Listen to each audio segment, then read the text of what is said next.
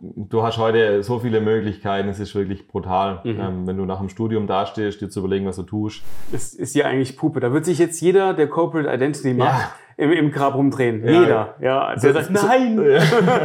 Und wer arbeitet heute 40 Jahre in einem Unternehmen? Das kann man, ja, gerade in, in der Generation 30, 30er, das gibt es eigentlich kaum mehr. Das ist, glaube ich, so der, das, das Wichtigste dran. Ja. Weil es tut sich ja so viel im Markt, dass so ähm, du kannst ja gar nicht den Überblick behalten. Also Willkommen zurück bei The Hidden Champion mit mir, Johannes Rosilat. Ich interviewe Unternehmer und das persönlich und nah. Mein heutiger Hidden Champion ist Tobias Rieker, Gründer von Marktpilot. Gerade mal vor drei Jahren gegründet, hat Marktpilot heute schon 83 Mitarbeiter und ist mit ihrem Hauptsitz direkt in Essling Innenstadt. Marktorientiertes Ersatzteilpricing. Marktpilot zeigt Angebot, Preise und Lieferzeiten ihrer Wettbewerber auf und unterstützt sie dabei, das volle Potenzial ihres Ersatzteilgeschäfts im After Sales zu realisieren. Tobias erzählt uns heute über den Weg von der Idee bis zum 83 Mann starken Unternehmen und teilt uns seine Vision für die datengetriebene Zukunft des Geschäfts. Seid gespannt auf ein sehr kurzweiliges Interview mit Tobias Rieker von Marktpilot, euer Johannes von The Hidden Champion. Und wenn ihr uns unterstützen wollt, dann liken, folgen und andere Menschen von uns erzählen. Tobias, schön, dass es geklappt hat. Ja, danke schön. Du bist 28. Cool. Ja, 28. Wann hast du dich selbstständig gemacht? Ähm, gegründet am 2.4.2020. Aber die Idee, okay. die gab es schon ein bisschen länger. Ja. Ähm, und die wurde auch schon ein bisschen länger validiert. Mhm. Aber offiziell jetzt dreieinhalb Jahre. Ja. Hast du alleine gestartet? Nee, ähm, wir haben zu zweit gestartet damals, ähm, gemeinsam mit Armin gegründet. Mhm. Ähm, und ja, seitdem jetzt mittlerweile auf 83 Mitarbeiter gewachsen in dreieinhalb Jahren. Richtig cool. Ami, deswegen habt ihr auch zwei Standorte in Chicago und hier in Esslingen. Äh, nee, nee. Äh, das okay. hat sich anders ergeben. Ähm, ich habe mit Armin hier in Esslingen gestartet. Ähm, genau, okay. Armin ist schon im Hintergrund. Ach, Armin, nicht Ami. Nee. Armin, Armin, Armin. Der Armin, okay. Ja, genau, genau. Okay, genau. Ja, ist äh, nah beieinander. Ähm, ja, okay. Genau. Und äh, ja, hier in Esslingen haben wir beide studiert, äh, Armin und ich. Mhm. Und äh, bei mir ging es in Richtung Wirtschaftsingenieurwesen äh, mit Fachrichtung Maschinenbau. Beim Armin war es äh, mehr der Software-Schwerpunkt. Mhm. Hat sich ganz gut ergänzt und ähm, ja. Okay. Also Software? Nee, genau, Sof also Software von, von seiner Seite, Ach, genau, cool. also von seiner Seite mehr Software und von meiner Seite mehr ja, Maschinenbau und ähm, ja, so Wirtschaftsingenieurwesen. Ja, hast du nach dem Studium noch irgendetwas anderes gemacht? Ähm, ich habe vor dem Studium noch was anderes gemacht. Okay. Also ich habe äh, ursprünglich meine Ausbildung gemacht im Maschinenbau ja. ähm, in Heilbronn. Da komme mhm. ich ursprünglich her. Ähm, habe danach ja, mehrere Jahre im Maschinenbau verbracht ähm, und mich immer mit ähm, After Sales, Service, Ersatzteile, Pricing beschäftigt. Das war immer so, darauf hatte ich mhm. immer am meisten Bock. Ähm, genau und Cool. War dann in drei verschiedenen Branchen unterwegs. einerseits im Thermoforming, da habe ich meine Ausbildung gemacht, mhm. war im Packaging kurz und äh, dann bei, in Richtung Werkzeugmaschinen und jemals Ersatzteilpricing gemacht. Und jetzt musst du mal einmal kurz beschreiben, was macht, was macht Marktpilot eigentlich? Klar, gerne. Ähm, wir warte haben kurz, eine, warte. Ja. Jetzt. ja. wir haben äh, eine Softwarelösung entwickelt, Software-Service-Lösung okay. entwickelt, die zum allerersten Mal eine Transparenz zu Preisen, Verfügbarkeiten, Lieferzeiten in den Ersatzteilmarkt für Maschinenbauer bringt. Ähm, und mhm. ein Maschinenbauer kann dadurch seine eigenen Verkaufspreise für die Ersatzteile vergleichen, kann sich daran benchmarken und erkennt dann, ja, wie das relative, ähm, wie er relativ zum Markt steht. Also ob er zu günstig ist, ob er zu teuer ist, ob er marktgerecht verkauft.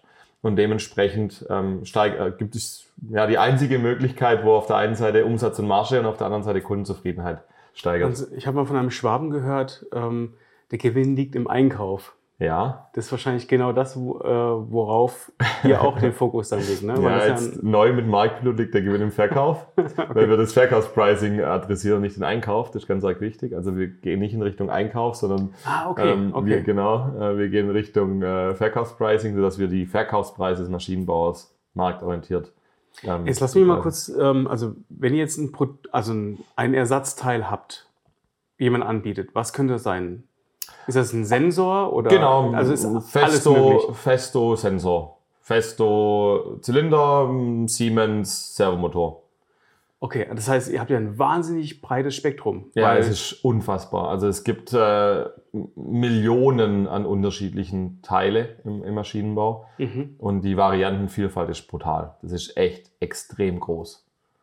Wie kann man denn bei so vielen Produkten überhaupt einen Überblick behalten? Weil ich habe jetzt auch ein paar Kunden im Maschinenbau. Jetzt zum Beispiel die Firma Cardia, Ja. für die ich viel gemacht habe und noch mache. Wenn man so eine Maschine anguckt, ich weiß nicht, wie viele Komponenten in so einer Maschine drin sind, aber das sind Zehntausend. Tausende. Ja, Zehntausende. Ja. viele kleine Kabel, Sensoren, Ja. Zylinder, was weiß ich. Ja. Genau. Das heißt, ihr habt den kompletten Überblick über die Verkaufspreise Genau. dieser Ersatzteile. Also der Maschinenbauer ähm, hat die Teile als Ersatzteile im System ähm, und äh, gibt uns im Endeffekt die Informationen zu den Ersatzteilen, sodass wir recherchieren können und Verkaufspreise recherchieren und äh, ja, im Endeffekt die Einkaufspreise des Kunden vom Maschinenbauer recherchieren. Ähm, von Händlern, von den Herstellern, von Online-Plattformen, also von dem Wettbewerb. Der Wettbewerb im After Sales bei den Ersatzteilen ist nicht die Maschine, sondern das sind halt Online-Plattformen, Händler, Hersteller von den Teilen. Ja, Ähm, okay. Und da recherchieren wir und sagen dem Maschinenbauer, der heute sein Sensor, äh, bleiben wir beim Sensorbeispiel, für 120 Euro verkauft. Auf der einen Seite entweder du bist viel zu teuer, ja, der Markt kauft den Sensor heute für 73 ein und auf der anderen Seite beim Servomotor, du bist viel zu günstig. Der Markt kauft den Servomotor nicht für 1000, sondern der Markt ähm, liegt bei 3000 Euro beispielsweise. Okay, das heißt, okay, verrückt. Ja. Das, und, aber wie, wie kann ich das denn dann, also ich versuche das so ein bisschen zu verstehen, wenn ich jetzt ein äh, Maschinenbauer bin, Ja. ähm, wie kann ich Marktpilot überhaupt beauftragen? Also Mhm. seid ihr wie ein Händler oder seid ihr eigentlich nur eine Plattform, die das Pricing einfach Ja, wie so ein Radar quasi äh, weltweit dann, ne? also genau. auf allen Kontinenten weiß, das sind die Verkaufspreise für ähm, Teilnummer Sensor. Genau, ja. Also es ist ähm, im Endeffekt ein, ein Online-Zugang, ähm, wo jeder Maschinenbauer seine eigenen Teile sieht. Okay, also wir sind keine Plattform für alle. Also es ist kein Plattform, wo du zum Beispiel günstiger einkaufen kannst, wie billiger.de oder Idealo, sondern ähm, wir sind eine Software-Service-Lösung, wo jeder Maschinenbauer sich einloggt und im Endeffekt dann seine eigenen Teile sieht. Okay? Und man definiert dann einmal Okay. vorab, okay, der Maschinenbauer hat 12.000 Teile, er möchte das ähm, viermal im Jahr recherchiert haben in den Märkten Dach, Europa und USA.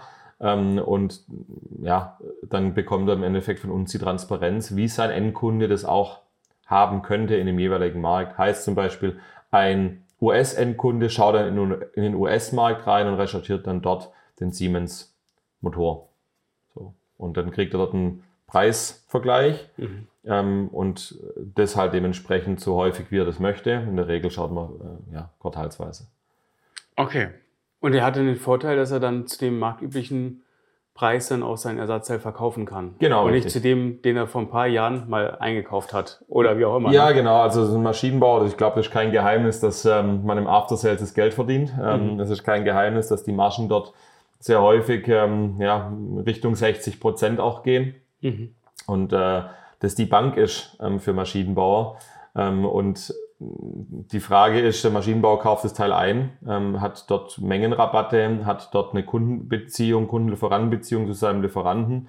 Aber der Endkunde, der in der Regel halt nicht die Stückzahlen hat, der kauft es halt zu einem ganz anderen Preis. Mhm. So. Mhm. Und ähm, das rechtfertigt im Endeffekt auch ja, irgendwo ähm, eine Lagerhaltung, ist ein One-Stop-Shopping, vom, ähm, das ein Maschinenbauer im besten Fall dem Kunden gewährt, ähm, eine Kundenbeziehung vom Maschinenbauer ähm, zu seinem Kunden ähm, und dass der Endkunde sehr einfach hat, dieses Teil zu bestellen. Er ruft beim Maschinenbauer an und der Maschinenbauer fragt nach, dem, nach der Maschinennummer, Equipmentnummer und weiß halt genau, in welcher Maschine was wo verbaut ist ähm, und kann dann halt das Teil sehr einfach identifizieren. Mhm. Ähm, und genau auf der anderen Seite, ähm, ja, der, der, der Endkunde hat halt verschiedene Möglichkeiten. Es gibt halt Mhm. einen Markt. Wie, wie kann man dann diese ganzen, ich glaube, jeder Maschinenbauer hat ja se- seine eigene Excel-Liste, CRM-System, Einkauf. Wie kann man das quasi, also bei euch integrieren? Ja, ähm, es ist möglich, das zu integrieren. Also ähm, Maschinenbauer sind ans e oder wir sind ans ERP von Maschinenbauern auch angebunden. Mhm. Ähm, wir legen total viel Wert auf ja, Time to Value nennen wir es, also sehr schnell dem Kunden einen Mehrwert zu generieren. Mhm. Ähm, und deswegen starten wir in der Regel ja, die ersten Recherchen mit, mit einer Excel. Also auf Excel-Basis werden dann dementsprechend Informationen getauscht. Ähm, oder CSV oder irgendein anderes Datenbankformat, was halt für den ja, Maschinenbauer ja. passt.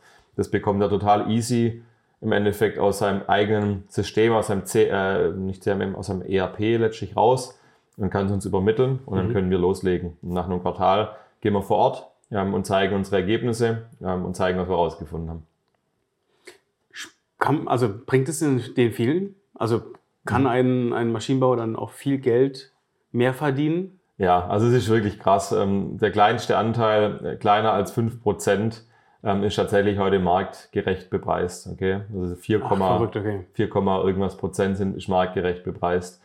Warum? Weil der Maschinenbauer immer nur die Kosten sieht und seine Marge draufpackt, mhm. ähm, aber gar nicht in Richtung Markt guckt. Und das ist der, im Pricing ähm, das Wichtigste, den Markt zu kennen, die Wettbewerbspreise zu kennen, den relativen Markt, die Lieferzeiten am Markt, die Verfügbarkeiten am Markt zu kennen, zu wissen, der Markt hat es gar nicht verfügbar oder der Markt hat es verfügbar. Der Markt hat eine kurze Lieferzeit, eine lange Lieferzeit und wie ist das Preisniveau? Mhm. Ähm, und wenn man das auf Einzelteilebene betrachtet, ist es schon extrem krass, was da drin steckt. Aber wenn man das mal ausrollt, ähm, sehr häufig sehen wir ja, ROIs, die im Vierstelligen liegen. Mhm. Ähm, also unsere Lösung dann einen Euro kostet und äh, über 100 Euro pro eingesetzten Euro bringt. Ähm, Schon verrückt, der, gell? Ja, und auf der anderen Seite halt ja äh, Millionen auch verdient werden mit unserer Software. Ähm, mhm. Mich hat im letzten ein, ein Kunde von uns angerufen, ähm, der hat mir gesagt, ähm, er war am Anfang recht kritisch. Mhm. Ähm, wir sind ein junges Startup, wir sind dreieinhalb Jahre alt. Ähm, es ist nicht lang. Ja, ist nicht lang, genau. Äh, Darauf kommen wir gleich auch immer zu sprechen. Ja. war am Anfang recht kritisch und ähm, er hatte ja dann einen höheren vierstelligen Prozentsatz an ROI erwirtschaftet, mhm. ähm, wo er sich einfach persönlich bei mir bedanken möchte. Und das ist das, was, was mich auch total motiviert, ähm, mit den Kunden zu sprechen, viel zu lernen, zuzuhören ähm, und wirklich auch einen, einen spürbaren, messbaren Mehrwert für unsere Kunden zu generieren. Hast du auch gleich, als du diese Idee, weil du hast ja gesagt, du hast die, vorher die Idee schon gehabt, ähm, gegründet dann 2019, 2020? 2020, 2020. Genau. April, ja. Ähm, hast du da auch schon diesen Nutzen, den du generierst, überhaupt greifen können? Oder hat sich das dann erst entwickelt, als du richtig tief in der Materie drin warst und gemerkt hast, wo stehen eigentlich deine, deine Kunden? Ja, also ich, ich wusste natürlich, dass es was viel bringt. So. Ja. Ähm, ich habe nicht die Stichprobe gehabt, um da wirklich eine Signifikanz dahinter zu legen. Ich ähm, hatte ja damals halt mit ein paar Kunden es getestet, eine Handvoll Kunden es getestet und äh, bei jedem hat es funktioniert. Bei jeder, jeder hat den Mehrwert daraus. Ähm, und der Mehrwert war, das Schöne, wenn man am Pricing hängt, halt wirklich sehr einfach zu be beziffern. Mhm. Ähm, und ja, da habe ich gemerkt, und es war ja auch letztlich der Grund, ähm, also wir sind jetzt nicht die, ähm, das, das 17. Ähm, ja, mhm. Startup aus, aus Berlin, das im Endeffekt irgendwas mit Lieferketten macht, sondern oder irgendwie was äh, im Consumer macht oder die 18. Bäckerei, die in Berlin plötzlich ähm, ein Haferbrötchen eröffnet, sondern ähm, wir haben einen messbaren Nutzen dahinter und das war im Endeffekt ja. auch der Grund, warum ich gesagt habe, ich gründe. Also ich habe nicht, ich bin da irgendwie reingestolpert und wurde dann letztlich mhm. von den Kunden gezwungen zu gründen, Rechnungen zu schreiben. So und ja. Äh, ja. das Hast war du, so der Weg. Als, du, als ihr zu zweit gestartet habt, habt ihr euch da noch einen Investor geholt oder habt ihr ja. ja. Also wir lange erstmal nicht. Ähm, es hat war ja mehr als zwei Jahre haben wir es ohne Investor gemacht, sind da auch gut gewachsen. Ähm, als wir in die USA sind, haben wir uns davor überlegt, ähm, was, oder ob wir in die USA gehen. Das war Punkt eins. Und auf der anderen Seite haben wir bis heute noch keinen direkten Wettbewerber. Es gibt äh, keinen direkten Wettbewerber im ganzen ähm, Maschinenbau-Ökosystem weltweit. Das kann, was wir können, bis heute. Und ähm, aus diesen beiden Perspektiven raus haben wir gesagt, ja, jetzt vor bisschen mehr als einem Jahr ähm, machen wir eine Seed-Finanzierungsrunde und haben Capnemic mit ins Boot geholt, wo wir sehr happy sind mhm. ähm, und genau haben 6,2 Millionen Euro eingesammelt. um dann auch diesen Wachstum zu finanzieren, den ihr dann auch noch hingelegt habt. Ne? Weil Genau. von zwei Personen, ihr startet, Armin und du, Genau. ähm, zu 83, Heute 83, genau. Das Ende des Jahres über 100. Ende des Jahres über 100. Ja. Ja. Also es kommen jetzt noch mindestens 17 Leute hinzu. Ja, wir haben sieben schon eingestellt davon und äh, die. Wachstumsraten dieses Jahr sind auch echt gut. Ähm, ja, es wird jetzt über 100 werden dieses Jahr. Wir werden die 100er Mark noch knacken. Verrückt. Seid ihr, seid ihr dann, äh, was sind dann deine Challenges jetzt aktuell? Auch mehr das Thema Mitarbeiter oder? Ja, auf jeden Fall. Also Okay. das war es von Anfang an. Ähm, Okay. Was mir immer ganz arg wichtig ist, dass es nicht nur top ausgebildete Menschen sind, die bei Marktpilot arbeiten, sondern auch wirklich Menschen sind, die ja mega ähm, gut reinpassen, einfach Mhm. von der Person. So, Mhm. die beide Seiten anzugucken in einem Markt, der ja, wo, wo sich ein Mitarbeiter heute entscheiden kann, wo er arbeitet. Ähm, äh, es ist Ja. schon sehr, sehr schwierig, die Besten hier zu finden. Ähm, aber da haben wir ein schlagkräftiges HR-Team, das sich Okay. darum kümmert und ähm, was ähm, ja, Recruiting sehr ernst nimmt und äh, ja, dementsprechend die Kultur auch sehr pflegt. Ich meine, ihr seid ja auch nah dran in Esslingen, die Ja. Fachhochschule. Ich meine, hier hast du ja auch studiert. Das heißt, wäre ja auch blöd, jetzt woanders hinzugehen, wenn Ja. hier schon die Zugänge eigentlich da sind. Ne? Ja, also Standortwahl habe ich interessanterweise auch gestern nochmal besprochen gehabt. Ähm, einem Kollegen, der hat gemeint, warum sind wir eigentlich hier, wo wir sind? Und ich habe gesagt, im Endeffekt legt zwei Heatmaps übereinander, überlegt dir auf der einen Seite, wo hat's ähm, viel adressierbares Personal. Okay, also wir haben hier in Esslingen haben wir ein Alleinstellungsmerkmal als Startup in der Größenordnung. Mhm. Ähm, und auf der anderen Seite, ähm, wo sitzen unsere Kunden, die Kundennähe zu haben. So. Ähm, und äh, ja, da brennt schon ganz schön gut in Esslingen und auch in Stuttgart. Mhm. Äh, da sind Mhm. wir schon genau in dem, in dem Wespennest, wo wir rein wollten. Und man muss ja auch dazu sagen, ähm, vielen Maschinenbauer geht es ja auch teilweise auch gar nicht so gut. Ja, aus den unterschiedlichsten Gründen. Ne? Darauf müssen wir jetzt nicht eingehen, aber ähm, das heißt, Personal, was da wegfällt, ist natürlich ja auch branchennah. Ja. Und könnt ja bei euch ja auch genauso einen Platz finden. Ne? Auf jeden Fall. Und äh, wir haben viele von äh, verschiedensten Maschinenbauern auch schon eingestellt. Äh, ehemalige Serviceleiter arbeiten vier an der Zahl äh, bei uns. Das ist die Persona, die wir adressieren bei Marktpilot, Service und After Sales. Ja, ja. Ähm, Besondere bei den Vieren ist, bei allen Vieren ist, die haben allesamt mit Marktpilot-Daten davor gearbeitet und helfen heute, die sind alle in der, auch in der gleichen Abteilung, die helfen unseren Kunden bei der Umsetzung. So.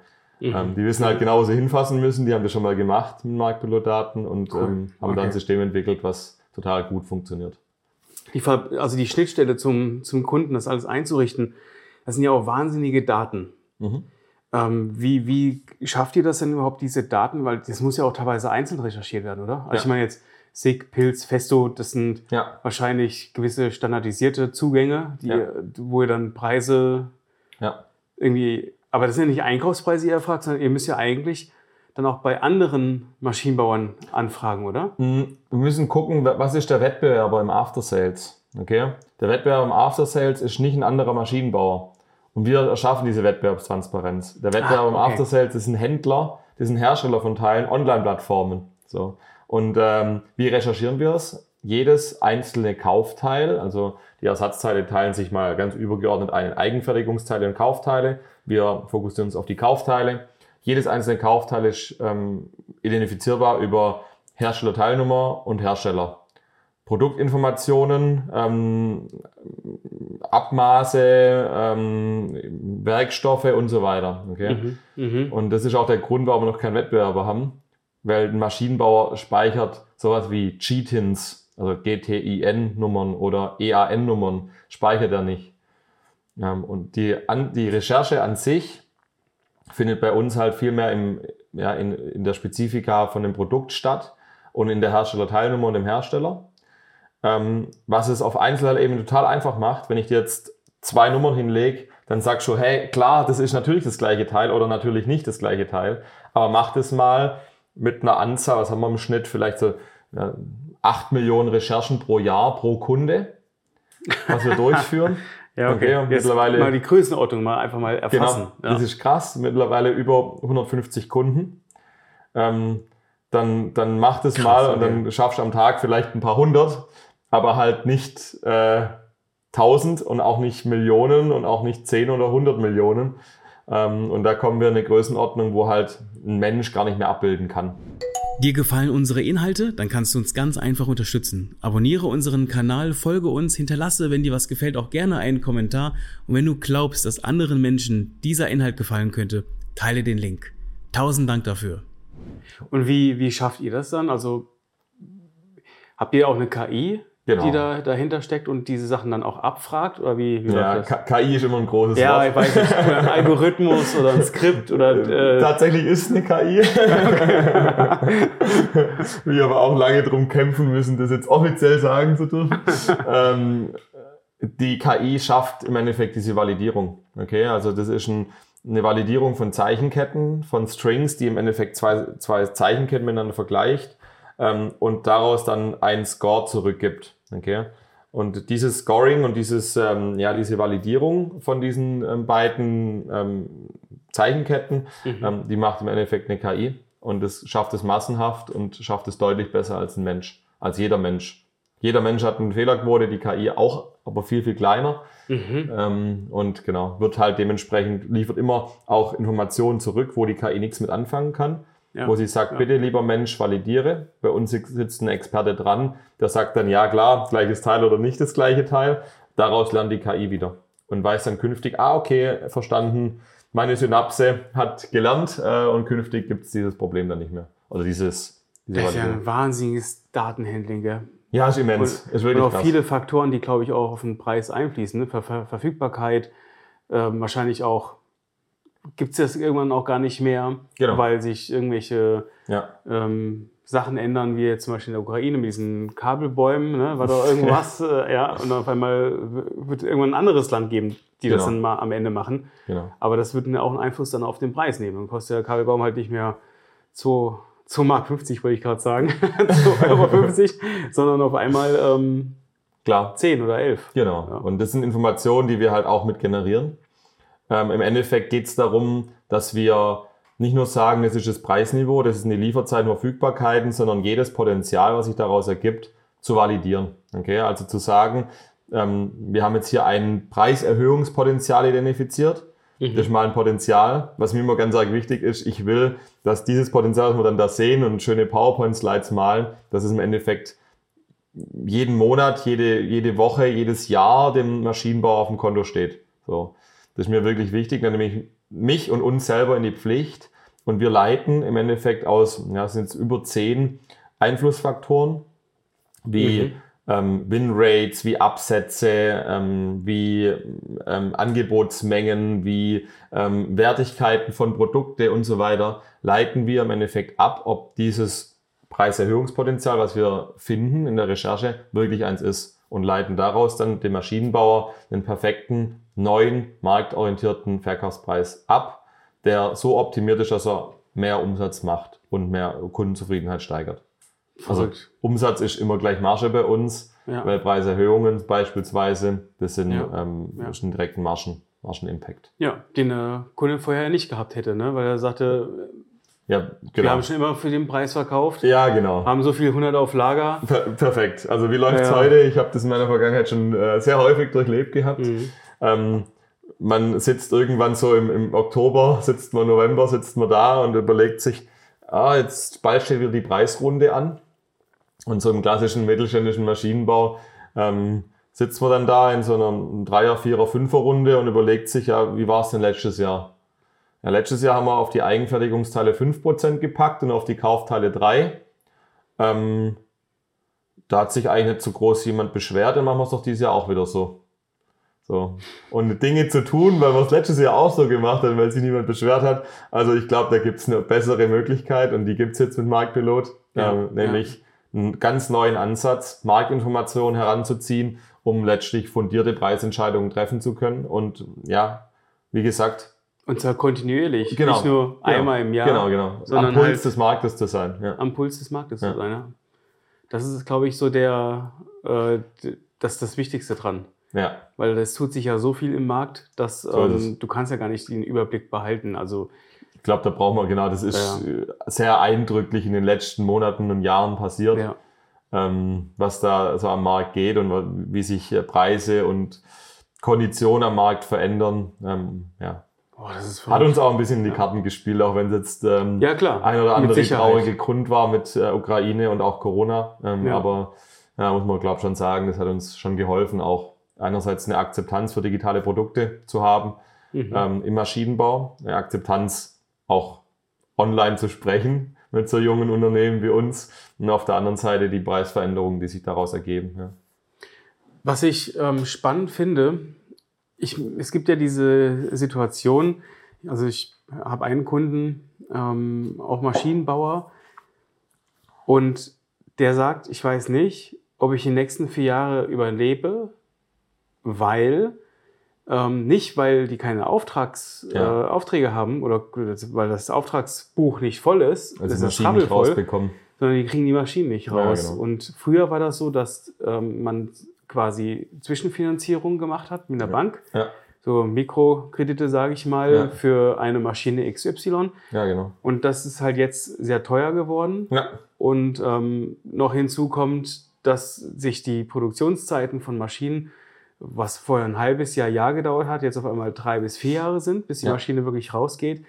Und dieser Zeitraum eben nicht mehr überbrückt werden kann. Plus es wird ja nicht alles auf einmal eingekauft am Anfang bei Auftragseingang, sondern dann, wenn du es eben brauchst. Genau. Und wenn du weißt, du brauchst eh vier Jahre für genau. eine Maschine, kaufst du die anderen Sachen, die du am Ende brauchst, erst im dritten Jahr.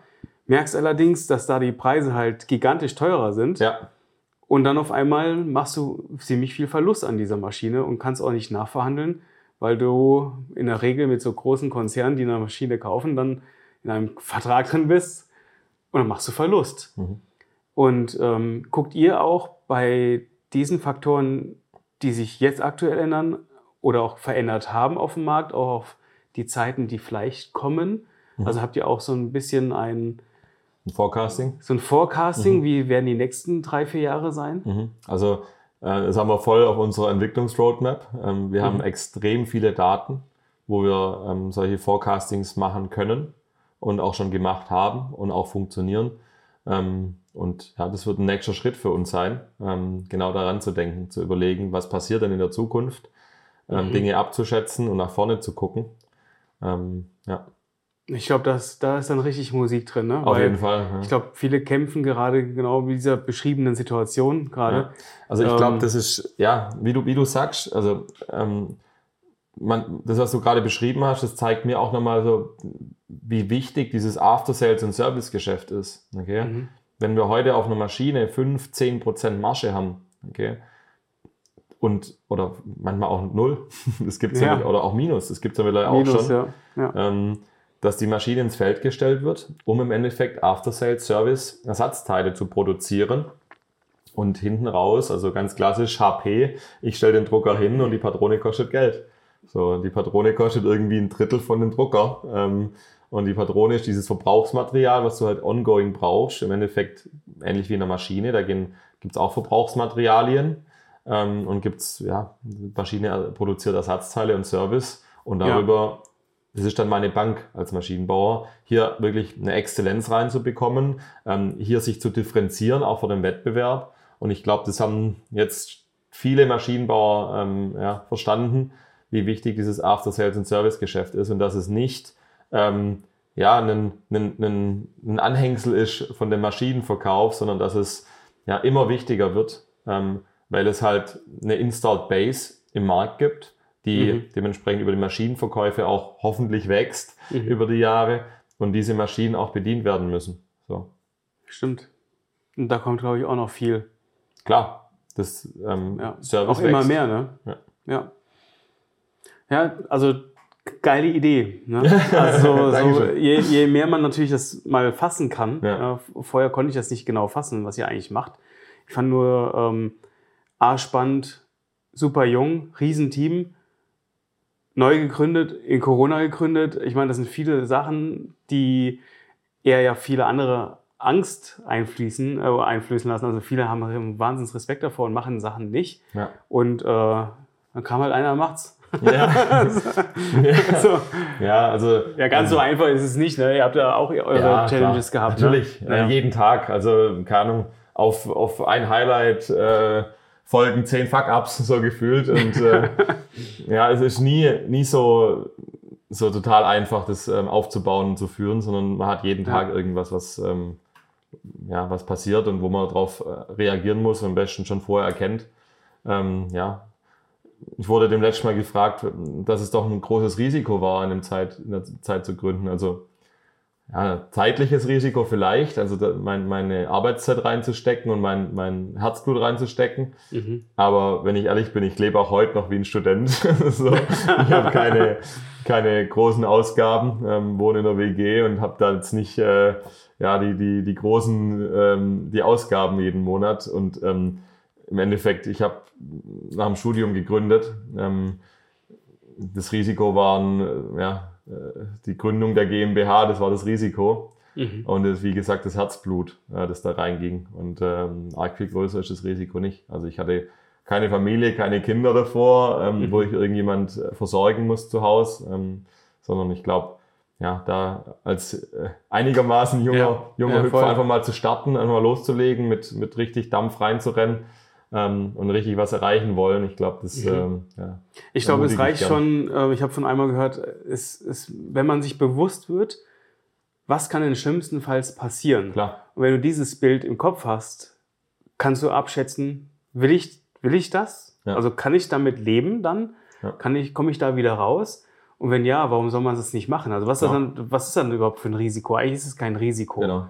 Sondern du hast eine Idee und du brennst dafür. Ich meine, wie viele Leute äh, pimmeln nach dem Studium noch bei zig Arbeitgebern, nur um diesen Lebenslauf voll zu bekommen, da frage ich mich auch. Eigentlich ist das ja auch Risiko. Klar. Ja, weil auf, was passiert, wenn dein Markt auf einmal nicht mehr da ist? Ja, dann musst du dich umschulen. Dann hast du dann genau. acht Jahre lang deines Lebens auch ver verschwendet. Ist so, ja, ja, ist so. Also im Endeffekt habe ich mir auch das, mich das selber gefragt am Anfang und für mich waren es das Risiko, wie gesagt, Herzblut und 25.000 Euro für die GmbH-Gründung versus ein riesiges Netzwerk. Ähm, ich glaube, man kann nicht arg viel mehr lernen, als bei einem frühphasigen Startup dabei zu sein oder zu gründen. Ähm, und ja, wirklich ganz arg viel einfach mal zu tun, zu machen, mhm. loszulegen. Und äh, ganz ehrlich, äh, ich hätte mir nicht gedacht, dass es äh, so schnell so, so groß wird. Mhm. Ähm, ähm, glaube aber, dass es das, das Potenzial, was Marktpilot und die Idee hat, ja. jetzt erst am Anfang steht. Also Deutschland hat 6.500 Maschinenbauer, 157 äh, haben wir bei Marktpilot an Bord. Ähm, wir sind noch in den USA. Ähm, der Markt ist deutlich größer in den USA. Europa. Genau, bauen gerade mhm. noch Italien auf, ähm, mhm. mhm. ähm, denken in Nordics. Ähm, mhm. Also da gibt es schon noch extrem viel Meter zu gehen und äh, wir sind noch lange nicht am Ende, also noch echt viel Potenzial in dem Markt drin. Und das Coole ist, ihr, eigentlich rein theoretisch mit eurer Idee, ihr bräuchtet gar keine Büros.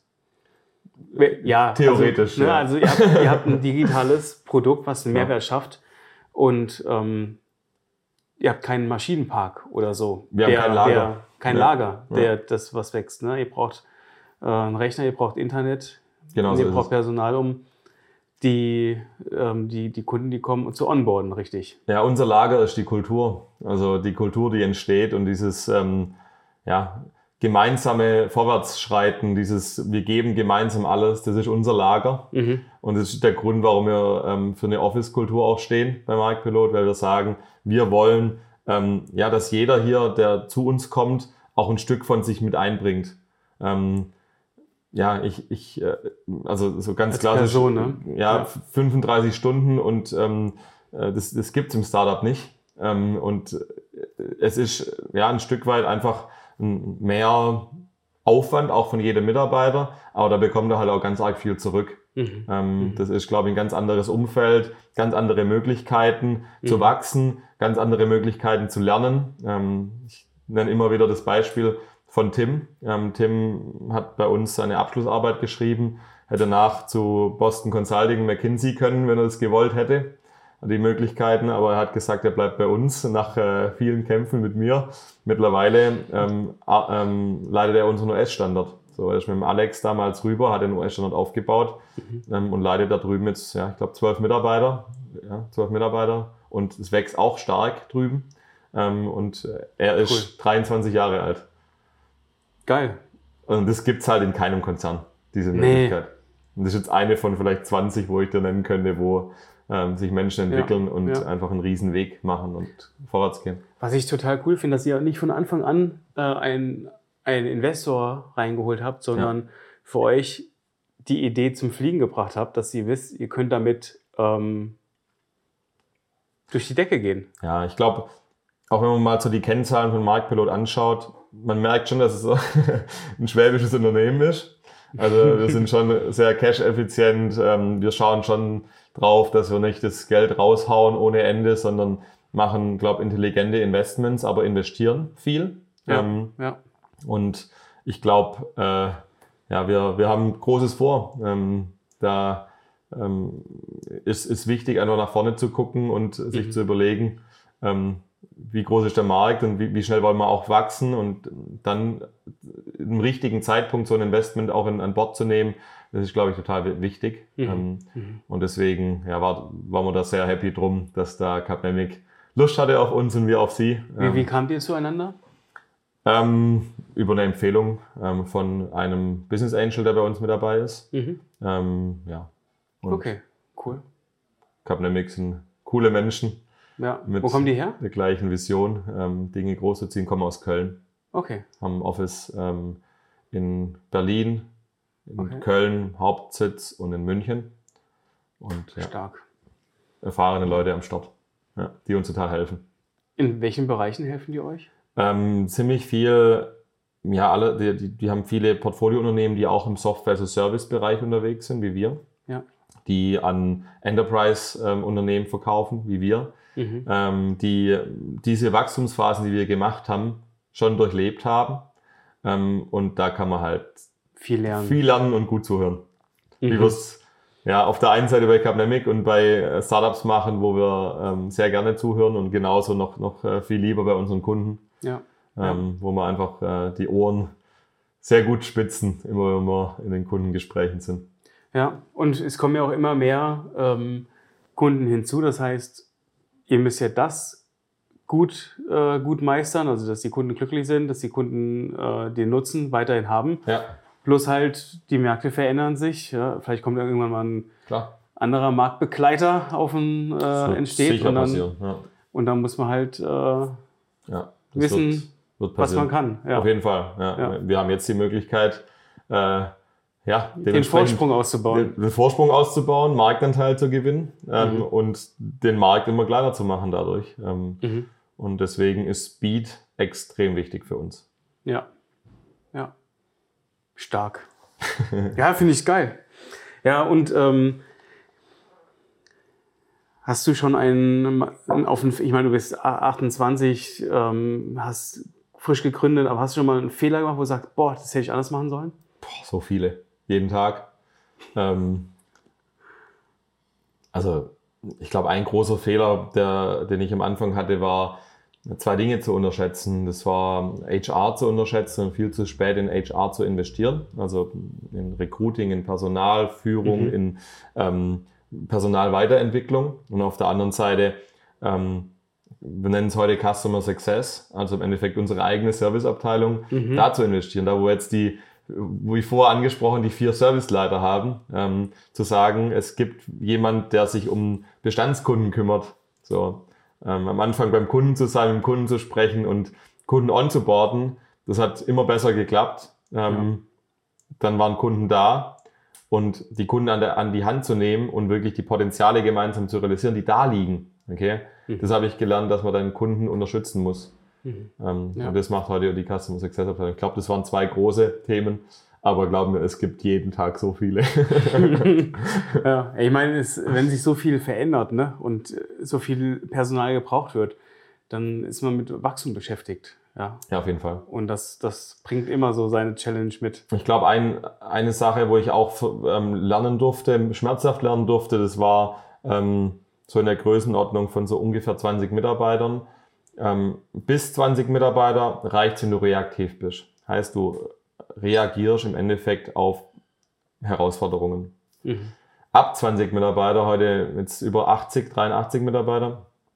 Ähm, wenn du dann auf, jeden, auf, auf jede Herausforderung reagierst, dann fühlt sich's an, wie wenn du keine Ahnung, ein Auto fährst mit 1000 PS, aber tief im Schlamm stehst, du kriegst keine Traktion rein. So.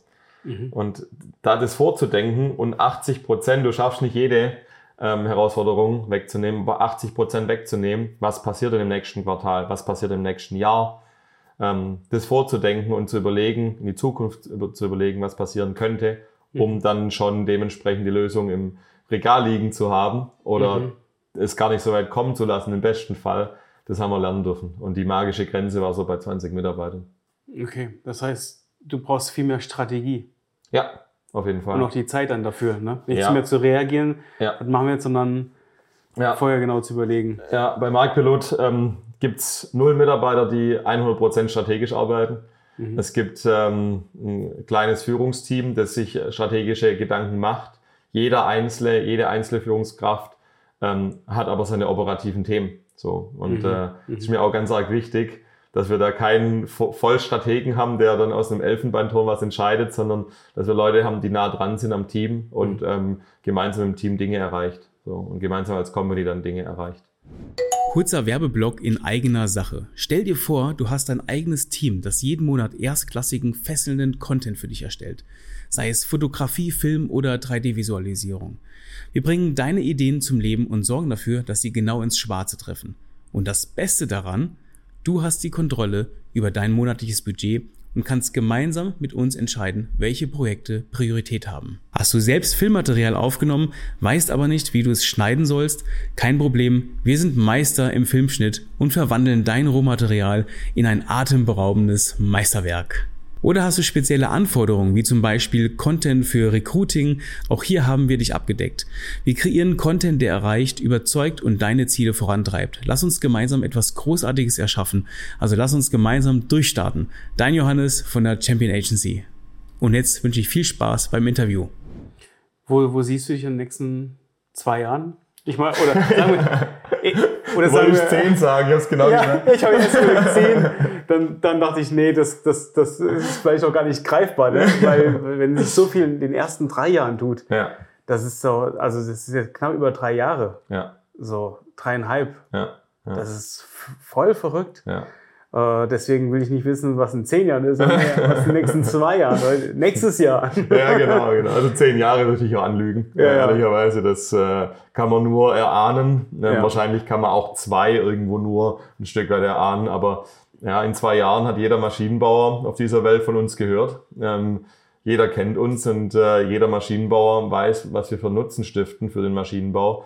Ähm, und ja, jedes Mal, wenn es um Thema Daten Preise geht, ähm, dann kommt dementsprechend äh, dieses Marktpilot-Logo in den Sinn ähm, und ähm, ja, da äh, geht eine Lampe auf mhm. ähm, und das Ganze international weltweit. Ja, das ist verrückt. Ja, und ja. Das, das Gute ist ja, die KI ist ja sprachenunabhängig. Klar. Und das macht, äh, macht es ja auch dann ein bisschen leichter. Klar. Also die Adaption in neue Märkte ist ähm, ähm, nicht so groß wie bei anderen Softwareunternehmen. Ja, ähm, das ist nur die vertriebliche Komponente, die dann die Sprache sprechen sollte. Ja, sehr viel, sehr viel Kultur. Also ja. ähm, wir haben es in US gemerkt, ähm, in US ein deutsches Produkt zu verkaufen, wie wir es in Deutschland verkaufen, funktioniert nicht. Äh, wir haben es, merken es in Italien, wir merken es ähm, in jedem Land, wo wir neu reingehen, mhm. Ähm, dass die Menschen, Überraschung, die Menschen sind anders. Äh, Nummer eins. Ja. Nummer eins und Nummer zwei, der vertriebliche Ansatz muss überarbeitet werden. Die Software ja. an sich, ob man die Sprache Italienisch, äh, Englisch oder Deutsch, ist mal egal. Aber äh, ja, dieses ähm, ja, Message Market Fit, wie wir es nennen, mhm. ähm, das ist äh, ja bei jedem, ein, bei jedem Markt im Endeffekt ja. neu.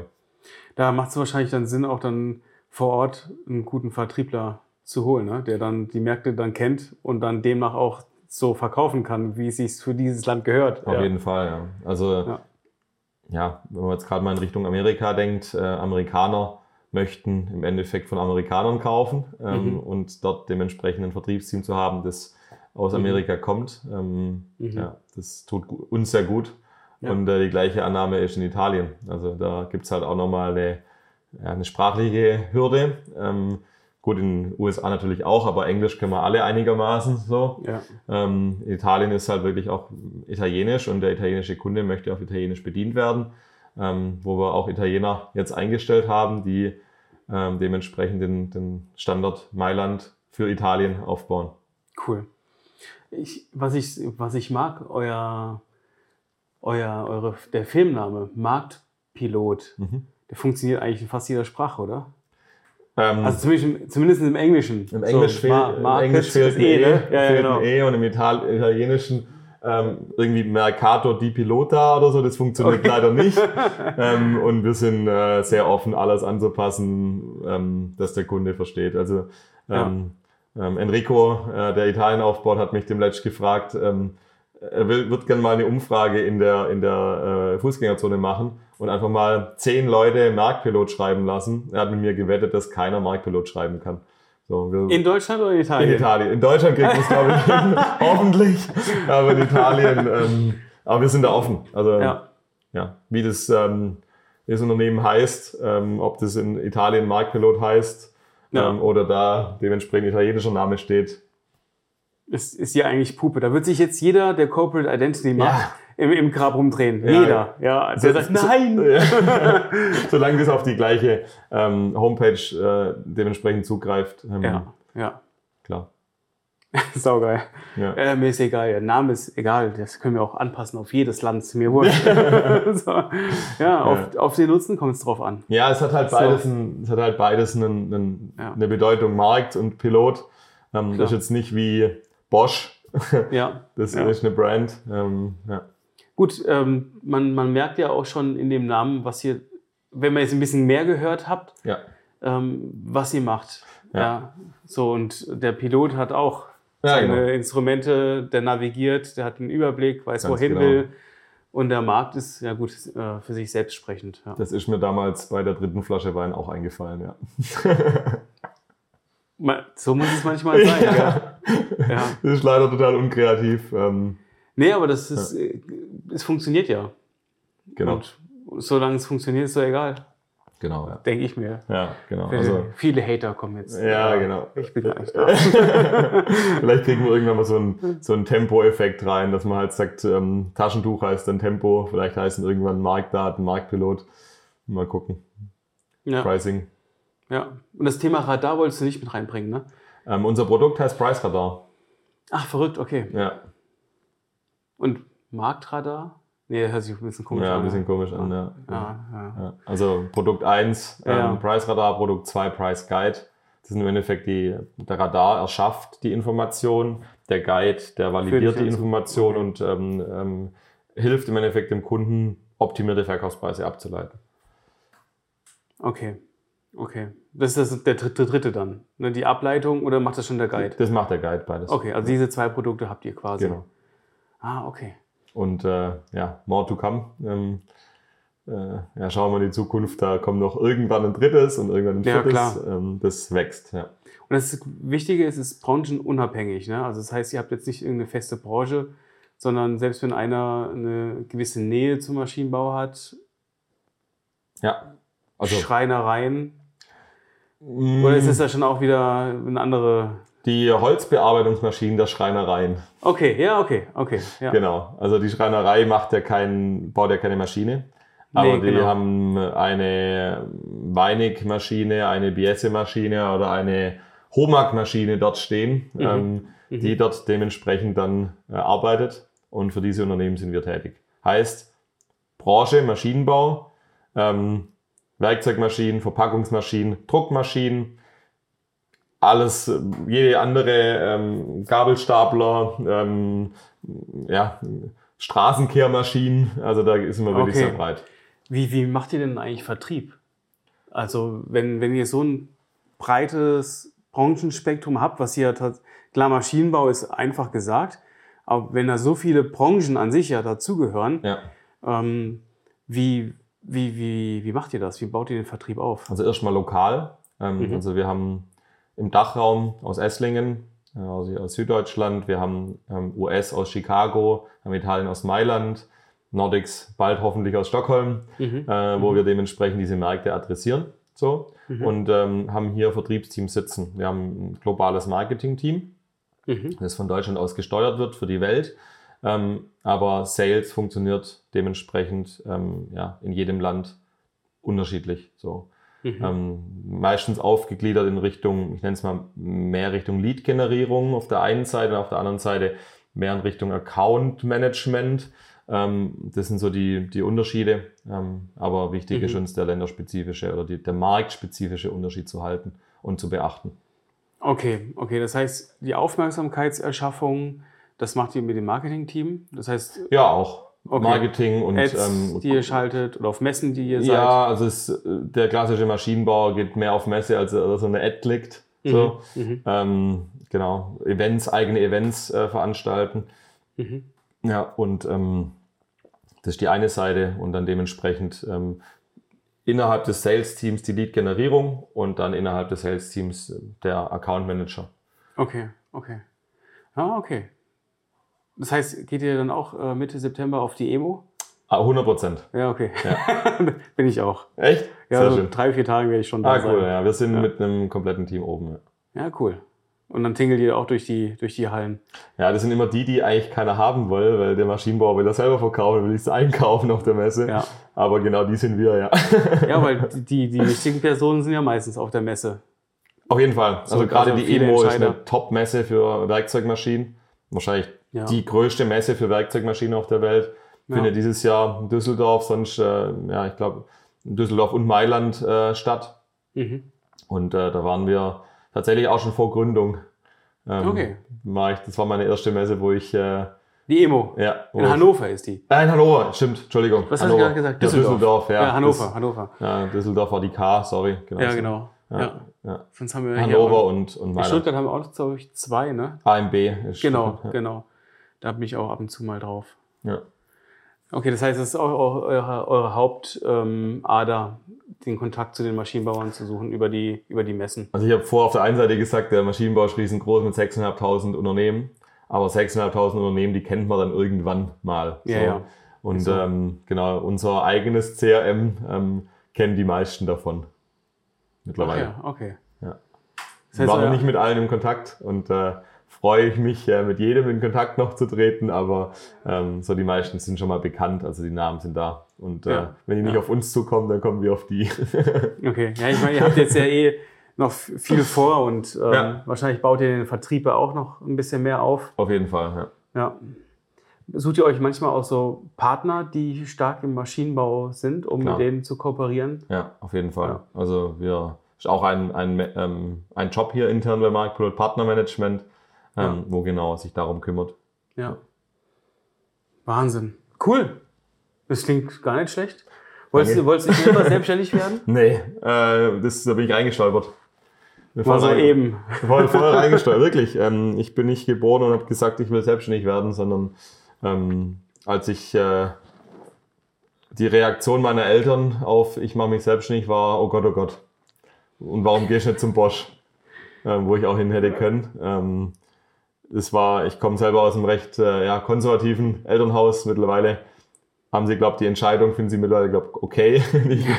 Noch nicht gut, aber okay. Ja, okay. Ja, befriedigend. Ähm, ich glaube, ja, das ähm, bringt schon eine, eine, ähm, eine Erdung mit. Und das ist mir auch sehr wichtig, in den Füßen am Boden zu sein. Aber es war nie so, ich, dass ich gesagt habe, ich, ich, ich werde mal ein Unternehmen gründen, sondern das mhm. kam viel mehr aus dem Nutzen raus und ja, auch viel, viel Glück gehabt in der Vergangenheit. Einfach. Ja, ja. Und ähm, ich glaube, dann gemacht, einfach gemacht. Ja, das, das Machergehen in dir. Wahrscheinlich, cool. ja. ja. Einfach machen. machen, ja. richtig, ja. Cool. Ja, okay, aber das ist doch äh, trotz allem eine gute Basis. Ich meine, selbst wenn die sagen, oh nein, selbstständig, äh, du weißt ja, du hast ja nichts zu verlieren.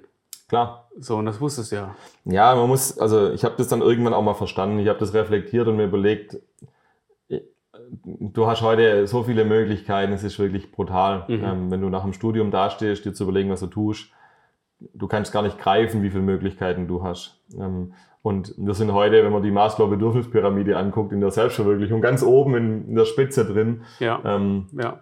Meine Eltern waren die Nachkriegsgeneration und haben von ihren Eltern das Thema Sicherheit noch viel mehr mitbekommen als ich von, dann, von meinen Eltern. Die sind ganz anders aufgewachsen. Und da war halt dieser eine Job, wo ich 40 Jahre, 30, 35 Jahre, 40 Jahre drin arbeite, halt viel mehr wert als heute. So. Und wer arbeitet heute 40 Jahre in einem Unternehmen? Das kann man, ja, gerade in, in der Generation 30, 30er, das gibt's eigentlich kaum mehr. Nee, das kann man sich nur dann vorstellen, wenn man in einem Startup mitwächst und ähm, die Aufgaben mitwachsen und die Verantwortung mitwachsen, ja, und man Klar. auch dafür gemacht ist, Klar. für dieses äh, für diese Turbulenzen. Auf oder, jeden Fall. Ne? Also ich glaube nicht ja. mal dann äh, kann man sich vorstellen heute mehr. Ähm, das ist natürlich eine Möglichkeit, ähm, ja. Mitarbeiter länger zu binden, aber ich glaube nicht mal dann ist äh, ja realistisch, dass heute noch mit, äh, Mitarbeiter 35, 40 Unternehmen bei, äh, jahrelang bei einem Unternehmen ja. sind. Ja. Hast du einen Mentor gehabt in den äh, letzten Jahren? Ja. Okay. Ja, auf jeden Fall. Und ist auch total wichtig. Ähm, also ich habe äh, eines meiner größten Ziele war es, extrem viel zu lernen ähm, mit der Gründung und während der mhm. Gründung. Mhm. Ähm, und ja, auch jetzt, jeden Tag lerne ich mhm. Äh, eine Menge an Dingen. Und äh, ja, ich hatte von Anfang an einen Mentor, wo ich sehr happy bin, dass ich ihn habe. Äh, wie, wie heißt er? Wie heißt der Mentor? Gregor. Gregor, okay. Ja. Was, was macht er? Ähm, er ist vom Hintergrund her, war früher bei Simon Kucher Partners, ähm, eine großen Pricing-Beratung, ähm, mhm. selber Unternehmer, ähm, selber ja, verschiedene Startups schon mitbegleitet mhm. ähm, und ja, perfekter Match inhaltlich, Ach, aber top. auch persönlich. Ähm, Der dir auch geholfen hat, auch, auch wahrscheinlich auch deine Leistungen zu bepreisen, oder? Auch, ja. ja. ja. Auf jeden Fall. Das war eines von ganz vielen Themen, wo er geholfen hat. Cool. Mega. Wofür bist du in deinem Leben am dankbarsten? Boah, gute Jetzt Frage. kommt wieder das Gebimmel vom Rathaus. Ja, das äh, muss sein. ähm, ich glaube, Gesundheit und Freiheit. Ich glaube. Ja, du hast ähm, erst Gesundheit gesagt. Ja. Dann Freiheit. Ja. ja. Genau. Also, ja. Ich glaube, das sind die zwei Themen, wo ich am dankbarsten bin. Meinungen mhm. offen äußern zu dürfen, dass ich äh, gesund bin. Ich glaube, ja. wahrscheinlich die Antwort, die die meisten Menschen sagen, oder? Gesundheit. Viele sagen Familie. Ja. So, Familie, Gesundheit, Freiheit. Ja, nehme ich auch mit dazu. Ja, das ja. sind schon drei. Ja. Letzte Frage. Welchen Rat würdest du anderen mit auf den Weg geben, die vielleicht dastehen, wo du vor drei Jahren gestanden hast? Mhm. Ähm, machen. Ich glaube, das ist äh, ja, einfach mal Dinge auszuprobieren. Heißt nicht sofort gründen, aber einfach mal Themen zu validieren und auszuprobieren. Ähm, mutig sein, loslegen ähm, und die, die Ausführung, die Execution zu kommen. Mhm. Das ist, glaube ich, ein wichtiger Punkt. Cool. Das war's, hey. Dankeschön. Hat mich gefreut. Cool. Das war's mal wieder. Vielen Dank, dass du dabei geblieben bist. Besuch uns gerne auch auf unserem Instagram-Account at TheHiddenChamp oder vernetze dich mit uns auf LinkedIn unter The Hidden Champion. Neben unseren langen Interviews posten wir regelmäßig knackige Kurzbeiträge, die dich natürlich auch zum Nachdenken anregen sollen. Lass dich inspirieren und nimm das eine oder andere Thema auch für dich mit. Denn hier gilt, lerne von den Besten und mache nur so viele Fehler wie wirklich notwendig. Kennst du jemanden, den du hier auch gerne mal hören möchtest? Dann schlage ihn uns vor, vielleicht findet sich dein Vorschlag hier wieder. Bis zum nächsten Mal, dein Johannes.